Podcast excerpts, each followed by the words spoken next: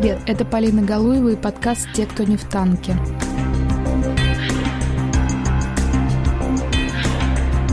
В год 30-летия августовского путча я поговорила с людьми, вышедшими тогда на улицы Москвы на защиту демократии, своего и моего будущего. В третьем эпизоде подкаста я расскажу, что происходило на московских улицах 21 августа 1991 года, в день, когда граждане России поняли, что они победили. Гостями третьего выпуска подкаста стали Юлия Глизарова, мать четырехмесячного Кима, которая, чтобы пойти на баррикады, впервые оставила сына на ночь с мамой – студент в ГИКа Антон Ширяев, который в первую ночь путча чувствовал себя как будто у костра в походе, а во вторую – как на линии фронта.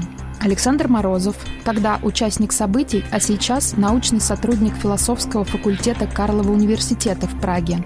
Журналист и рок-критик Артемий Троицкий и Дмитрий Борко, фотокорреспондент независимой газеты. Раннее утро 21 августа 1991 года. Юлия всю ночь простояла в живом щите защиты Белого дома. Когда рассвело, это было 6 утра, дело было к открытию метро, я поняла, что, во-первых, я жутко замерзла, у меня уже ноги еле шевелились, и, во-вторых, у меня в 6 часов обычно просыпался ребенок. И хотя я понимала, опять, что мама его и покормит, и переоденет, но вот я сказала мужу, что как хочешь, оставайся, я пойду. И я потопала к метро, а по дороге была баррикада, сложенная там из каких-то обломков, арматуры, еще о чем. Я через нее полезла и ухитрилась на самом верху застрять. У меня нога провалилась какой-то там доска сломалась или еще что-то. В общем, я там раскорячилась, во что-то вцепилась и начала орать диким голосом, потому что, ну, ни взад, ни вперед ситуация глупая. Ну, подбежали мужики, которые были на этой баррикаде, меня вытащили, прибежал муж, помог мне с нее слезть уже с другой стороны и очень обиженный за то, что я не разрешила ему принять участие в защите демократии, пошел к метро. Я его догнала, и он говорит, слушай, ты так орала, что я уверен, что никакой ОМОН просто сунется к Белому дому. Мы шли к метро, но тут нам попалось такси. Мы увидели такси, махнули рукой, загрузились. Там рядом с водителем сидела, скажем, девочка по вызову. Это было очевидно по ее одежде, по тому, как она себя вела. Мы сказали, куда нам ехать. Она сказала, о, три вокзала годит. Мы поехали домой. Она нас расспрашивают, что, что вообще происходит в городе, понять не могу. Кругом какие-то танки. Народ куда-то шляется. Около Белого дома полно народу, но непонятно почему. То есть мы еще по дороге провели с ней политический ликбез. Это было и так, в общем, довольно смешно. Приехали, мама там нас встретила как героев. Очень рада была, что мы вернулись живые и невредимые. И так как мы ночь не спали, то, естественно, мы отсыпались и проснулись мы уже в другой стране. Вот победа, э, арестованные члены ГКЧП, Горбачев возвращен в Москву. Вот, собственно, так вот все и было. Муж Юлии тогда сказал ей, не знаю, что будет дальше, но такое ощущение, что за три дня на нас напали, мы отбились, началась и кончилась наша самая главная война. А вот так провел уже вторую ночь на площади перед Белым домом Антон, студент в ГИКа. Помните, это он сравнивал атмосферу первой ночи с посиделками у костра.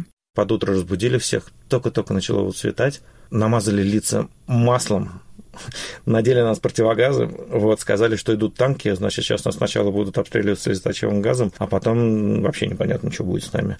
А еще, говорят, аккуратно, потому что вот на этих крышах снайперы. И вот тут уже понимаю, что это не зорница пионерская, а танки и снайперы.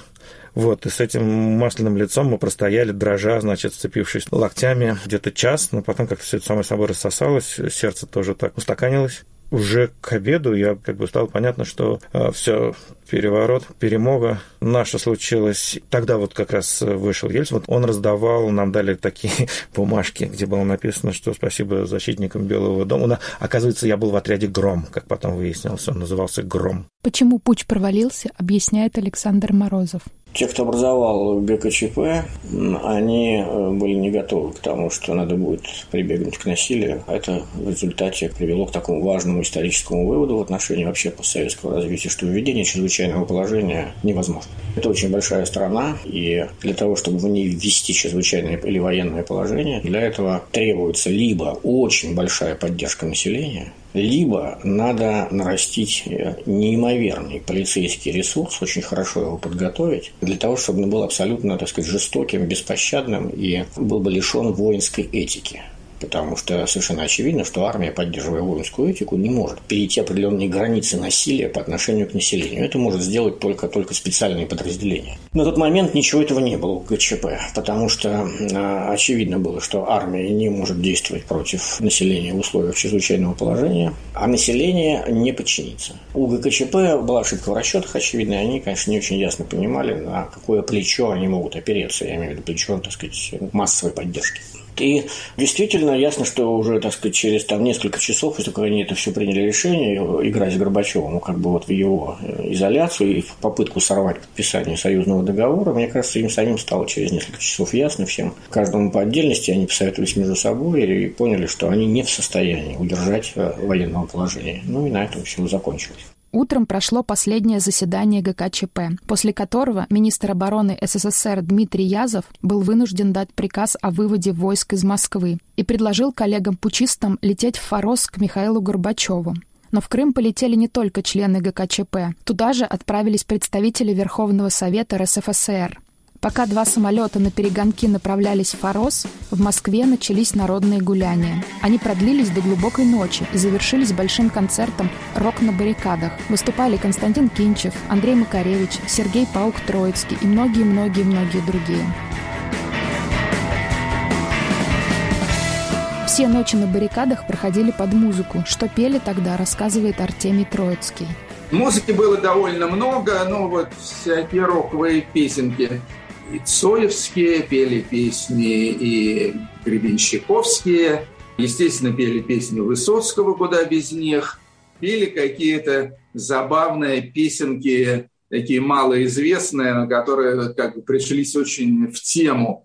Скажем, э, была песня такая, что-то там э, танки-танки, а в них сидят солдаты-панки. А, вот, это была песня московской панк-роковой группы «Наив», вот эту песенку тоже пели, по-моему. Так что, в общем, да, какое-то музыкальное сопровождение было. Естественно, были какие-то бумбоксы просто с какой-то хорошей музыкой, там, не знаю, скованной одной цепью. Была такая нормальная, нормальная, даже очень веселая и такая решительная молодежная музыкальная тусовка. В День Победы, когда на улице Москвы высыпала толпа и повсюду возникали стихийные митинги и импровизированные выступления, Артемий отправился на работу и начал рассылать десятки факсов. Еще во время путча я занимался тем, что я уже списался со всякими своими знаменитыми знакомыми, с тем, чтобы они поддержали московский народ в борьбе с хунтой. И уже 20-21 августа я уже получил те факсы и телекции, там, скажем, от Мика Джаггера, солиста Rolling Stones, от Ринго Стара из Beatles.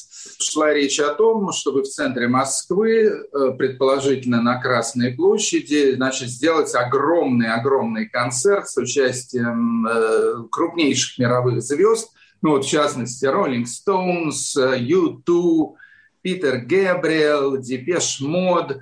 Параллельно через Толю Лысенко вел переговоры о том, чтобы были выданы все э, формальные разрешения на проведение такого концерта, чтобы городские, значит, и федеральные власти постановили, что вот дать зеленый свет такому вот мероприятию. Преуспел я часть, э, часть номер один этого плана, именно собрать артистов, к сожалению, не удалось, хотя были задействованы такие довольно мощные силы. Там Билл Грэхэм, такой знаменитый американский концертный промоутер, один из самых известных в мире, тоже к этому делу подключился. И он там тоже сказал, что ведет переговоры, там, я уж не помню, с Бобом Диланом, по-моему. Но, в общем, не удалось в какие-то маломальски сжатые сроки э, собрать такой большой концерт. Но вторая часть, э, значит, этого замысла, вот именно российская часть, то есть получить всю необходимую разрешительную документацию, это мне удалось. И вот эти бумаги у меня были. Поэтому в результате из всего этого вышел такой комбинированный вариант. То есть у меня было разрешение, но не было артистов, скажем так. А был мой приятель, слава богу, живой и здравствующий сейчас, Боря Зосимов, известный такой тоже музыкальный антрепренер. Ну, впоследствии он был основателем русского MTV, представителем фирмы Universal в России, там прочее, прочее. А, так вот, у Бори Зосимова как раз было предложение от э, такого гастрольного тура под названием «Монстры рока». Это были такие группы в основном такого хард-рокового и металлического направления, которые тогда катались по Европе. И они ему предложили, вот, значит, у нас там предыдущий концерт, там, ну, условно говоря, в Берлине или в Варшаве или где-то там еще, и вот мы готовы, все монстры рока, мы готовы к вам заявиться в Москву и дать концерт, значит, э, в честь исторической победы российской советской молодежи над э, силами зла. То есть у него были артисты, у меня были разрешительные документы. Мы провели с Борей такие короткие, но максимально продуктивные переговоры и решили объединить свои усилия. Хотя мне состав монстров рока был совершенно неинтересен. Я не люблю тяжелый рок, я не люблю металл. И мне все эти группы были, в общем-то, пофигу. Но группа реально знаменитая. Это ACDC, знаменитая австралийская роковая группа. Это Металлика, знаменитая американская металлическая группа. Ну и остальные были менее известные. Там Пантера, Black Crowes, но все равно, в общем-то, состав был мощный. Ну и, соответственно, вся эта страшная компания завалилась на аэродром э, Тушина, и там прошел вот этот концерт «Монстры рока» 28 сентября. Концерт был, конечно, могучий, максимально громкий во всех отношениях. Народу там было не менее полумиллиона человек, поскольку вход был свободный. Все это было сделано как бы э, на некоммерческих э, основаниях.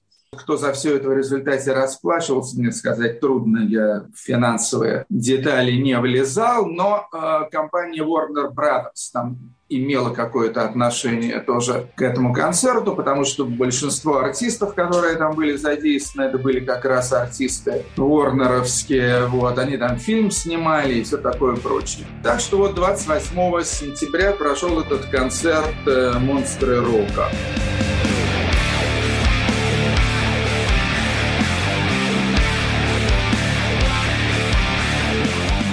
Концерт в Тушино стал самым массовым open-air фестивалем в СССР. На него пришли около 700 тысяч человек.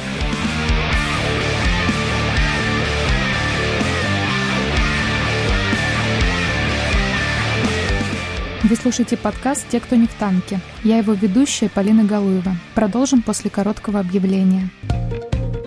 Самые интересные дискуссии из соцсетей. Подкаст «Цитаты свободы».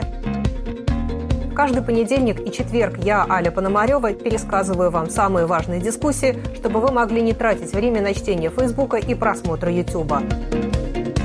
Слушай подкасты «Радио Свобода» в iTunes, на Google Podcasts, в Яндекс Music, в Castbox и Spotify. Подкасты «Радио Свобода».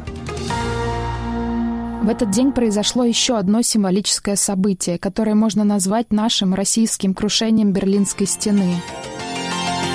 Говорит Радио Свобода. В стране и мире. Второй час прямого эфира, который ведут Савик Шустер и Ирина Коневская. У нас в студии на экране телевизора американская телекомпания CNN только что показывала молодых москвичей, которые, обвязав канатом холодную голову Железного Феликса пытаются своротить идола. На цоколе написано «Хунти хана» и «Палач подлежит сносу». Об этом в репортаже из Москвы Андрея Бабицкого. Андрюша. Добрый вечер, Ирина. Добрый вечер. Поступила информация о том, что толпы людей громят здание ЦК на Старой площади собираются сносить памятник Дзержинскому. В полном составе Совет Республик э, поспешил на Старую площадь и э, на Лубянку для того, чтобы предотвратить возможные столкновения людей с силами госбезопасности. Когда мы прибыли на площадь, она выглядела экзотично. На э, цоколе главного здания КГБ огромные надписи, написанные белой масляной краской. «Свободу на Новодворской хунте нет, КГБ в отставку». Однако ситуация уже была спокойная, памятник взят в оцепление милиции, очень много милиции на Лубянской площади, и э, там собралось практически все руководство Москвы. Я подошел к мегафону, с которого выступал Геннадий Бурбулис. Он как раз рассказывал москвичам о том, какой указ сегодня принял мэр города Москвы Гавриил Попов. Мы должны с вами достойно завершить этот День Победы. И я передаю огромную уверенность Борису Николаевичу, что все, что здесь было задумано, будет осуществлено в рамках закона и цивилизованными мерами.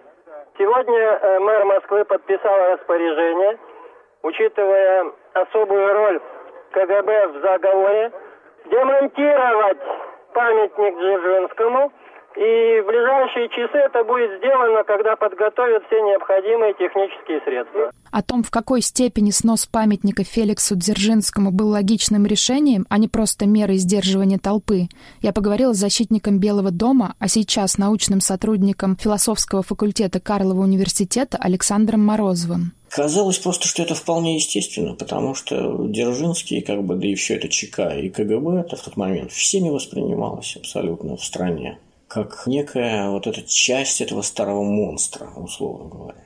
И исчезновение символов этого монстра, оно воспринималось как абсолютно понятное для всех. Э, очень большую роль играла вот эта вся перестроечная литература и весь вот эта вся политика памяти, потому что она пробудила в очень широких кругах вот это вот воспоминание о насилии, да, которым подверглись все семьи, все абсолютно ну там, неважно, кто там во время войны, я имею в виду сейчас такое насилие вот со стороны государства несправедливое, да, то есть когда, собственно говоря, свое же государство, как бы, да, оказывается в отношении тебя, так сказать, репрессивные институции, то есть там люди, которые вернулись из плена и были посажены во многих семьях, да, там по лагеря, враги народа, какие-то ссыльные, значит, люди, которые пострадали в эвакуации, где они были как бы дискриминированы, да, переселенцы, это же огромный был, вот эти все переселенные народы, они же все вернулись в жизни, они присутствовали тут, прямо вот здесь, в каждом городе, то есть и э, люди с этой историей. И вот это все, оно активизировалось, и поэтому в тот момент, ну, конечно, была абсолютно другая атмосфера. В тот момент было два действующих поколения. Э, собственно говоря, это поколение ну, там, 50-летних, 50-60-летних и поколение вот 25-35-летних. То есть это вот отцы и дети, которые, собственно, в этом во всем участвовали. Для этих эм, обоих поколений вот эта память, она э, имела значение. Поэтому она как-то в тот момент воспринимала, что упал Дзержинский, ну и ладно. Собственно говоря, да и что и правильно там. Ну, были, конечно, люди, это показало там голосование по переименованию Ленинграда, да, были, конечно, люди, которые против, но, тем не менее, по-моему, итоги этого голосования ясно показывали, что люди, конечно, хотят избавления от этой символики, потому что она для них связана, вот в первую очередь, с этим насилием. Люди тогда, они ведь не планировали вот расставаться вообще с этой системой жизни, с этим укладом. Я убежден, что все, кто протестовал тогда, они все совершенно не видели там никакого там рыночного капитализма в качестве будущего и никакой там какой-то современной демократии. Люди в массе своей видели, что как бы что этот социализм должен как-то быть продолжен, но с гуманизмом. Вот такая была идея, как бы он должен как-то гуманизироваться. Никто не знал как, но они прислушивались к тем, кто говорил, что они тоже этого сторонники сторонники. И Ельцин был этим сторонником, и там э, новые московские власти, и как бы даже Лужков воспринимался как человек этого же вот направления. То есть, да, вот в принципе жизнь должна сохраниться, но как-то она должна вот улучшиться. Потому что ясно, что в то время 90% населения продолжало смотреть на весь вот мир за пределами страны, как на космос какой-то. Туда надо вот вылететь в скафандре, туда можно переместиться. Там дышать же невозможно. Никто не понимал, как работает весь этот Запад, да, или там другие миры. Поэтому там такие люди, как Высоцкий, там, или какие-то люди, которые там где-то женились на Западе, воспринимались как какие-то ну, немыслимые люди. Эти люди, они хотели изменений и связывали, конечно, свои изменения вот с, с избавлением от этого аппарата насилия, но при этом они хотели продолжения жизни. Поэтому, мне кажется, Ельцин был воспринят позитивно, поскольку в нем совмещалось на тот момент. Вот это вот, с одной стороны, некоторая гарантия того, что это не будет принципиально иное, чем оно есть. А с другой стороны, в нем чувствовалось какое-то желание там типа переустроить жизнь. Понимание того, что перемены неизбежны и прошлое уже не вернется, было у обеих сторон, и у победителей, и у проигравших партийные комитеты все куда-то делись, разбежались, закрылись на замок. Настолько, что даже вот есть воспоминания о том, как Ленинградский э, обком и Ленинградский райком просто там никого не оказалось. И там оставался один человек, который держал ключи как бы и сидел и ждал, что вот сейчас подойдут, так сказать, восставшие, надо кому-то передать ключ, но здание не может же оставаться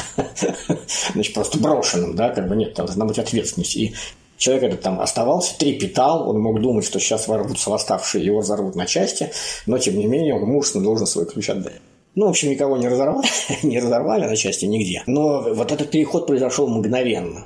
Последнее в нашем подкасте включение с московских улиц фотокорреспондента независимой газеты Дмитрия Борка. Кстати, он продолжил снимать протесты и в 1993 году провел две недели у вновь осажденного Белого дома, а после выпустил книгу 1991-1993. Но это будет потом, а пока Дмитрий вспоминает о том, как люди утратили страх. Я видел замечательные картины, как с заднего входа в переулке здания на Лубянке на КГБ выходили такие очень поспешные деловито. Это уже 22-го было после победы. Выходили такие серенькие человечки в костюмчиках одинаковые разбегались по переулкам так очень торопливо с какими-то большими набитыми баулами и сумками.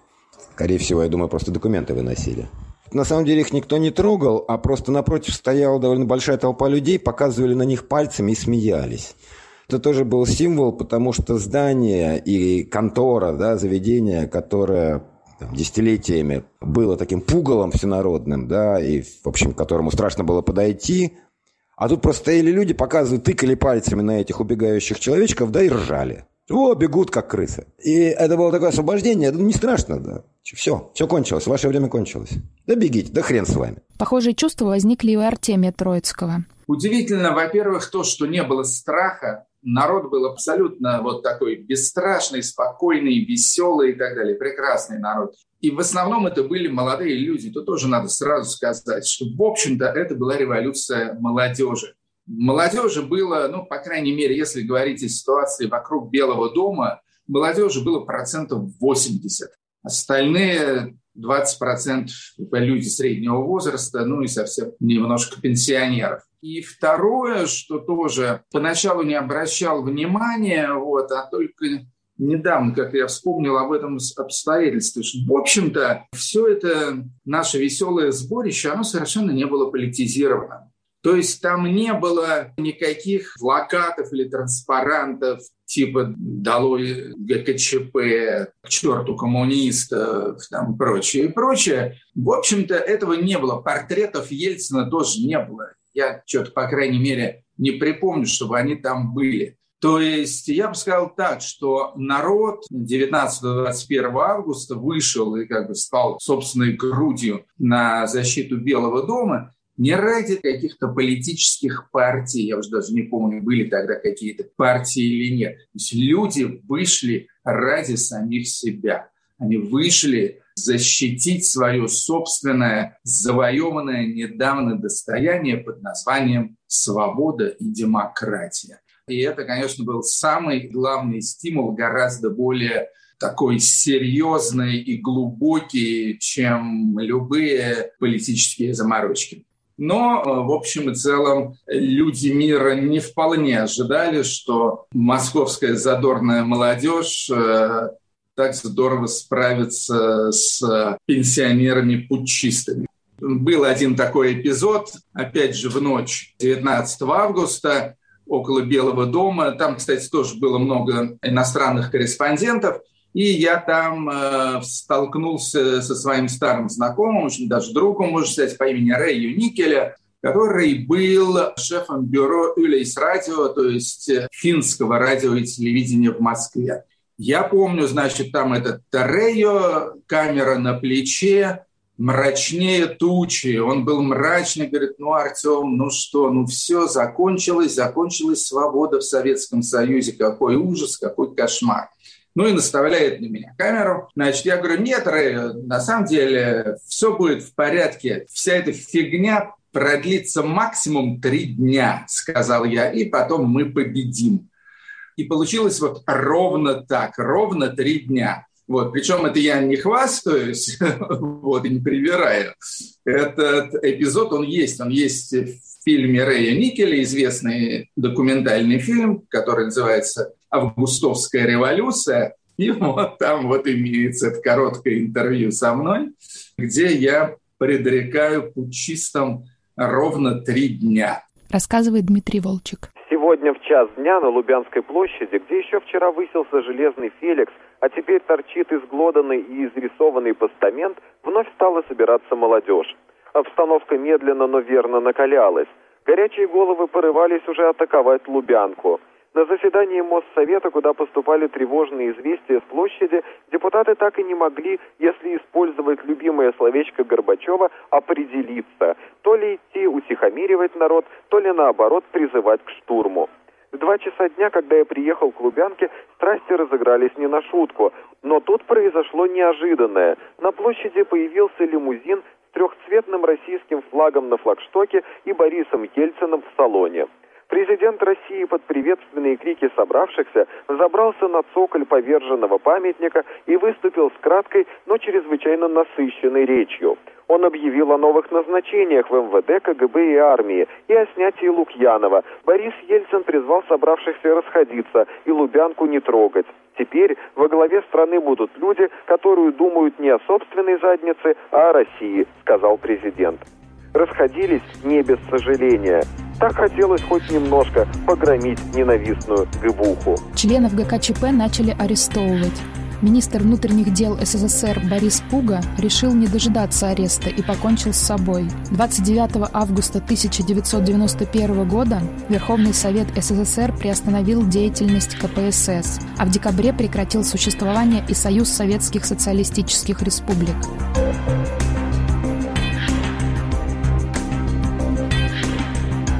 Вы слушали подкаст «Радио Свобода. Те, кто не в танке». Ведущая подкаста Полина Галуева, продюсер Андрей Амочкин. В подкасте использованы архивные записи «Радио Свобода». Слушайте нас на сайте «Радио Свобода» и во всех приложениях для подкастов. Ставьте лайки и пишите комментарии. Пока!